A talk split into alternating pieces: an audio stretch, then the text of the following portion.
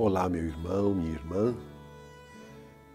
Sou o Padre João Haroldo, da Diocese de Santo André, região Utinga, paróquia Santa Terezinha.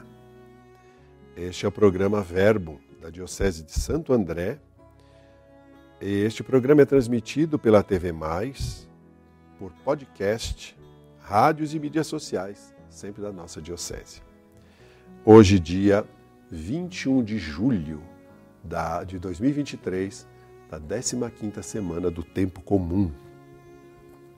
O evangelho de hoje é o evangelho de Mateus, capítulos, capítulo 12, versículos de 1 a 8. Naquele tempo, Jesus passou no meio de uma plantação num dia de sábado. Seus discípulos tinham fome e começaram a apanhar espigas para comer. Vendo isso, os fariseus disseram-lhe: Olha, os teus discípulos estão fazendo o que não é permitido fazer em dia de sábado.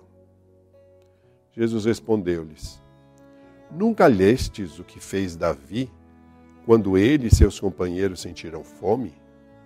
Como entrou na casa de Deus e todos comeram os pães da oferenda, que nem a ele, nem aos seus companheiros era permitido comer, mas unicamente aos sacerdotes? Ou nunca lestes na, na lei que em dia de sábado, no templo, os sacerdotes violam o sábado, sem contrair culpa alguma? Ora, eu vos digo: aqui está quem é maior que o templo. Se tivesses compreendido o que significa que era misericórdia e não o sacrifício, não teríeis condenado os inocentes. De fato, Filho do Homem é Senhor do sábado. Esta é palavra da salvação. Glória a vós, Senhor. Jesus está aqui num confronto com os fariseus. Os fariseus eram religiosos, observantes, muito respeitados pelo povo, gente estudada, grandes doutores da lei eram fariseus. E eles eram extremamente observantes da lei, de detalhes da lei. E aqui nós temos os discípulos de Jesus que estão caminhando e têm fome. Passam no meio dessa lavoura, essa plantação de trigo, e pegam algumas espigas. Eles pegavam, fregavam na mão e comiam as sementes. E os fariseus começam a criticar os discípulos de Jesus, chamando a atenção do próprio Jesus. E Jesus vai lembrá-los. O, o rei Davi fez uma coisa parecida. Ele não podia comer dos pães apresentados sobre o altar, nem ele nem seus homens.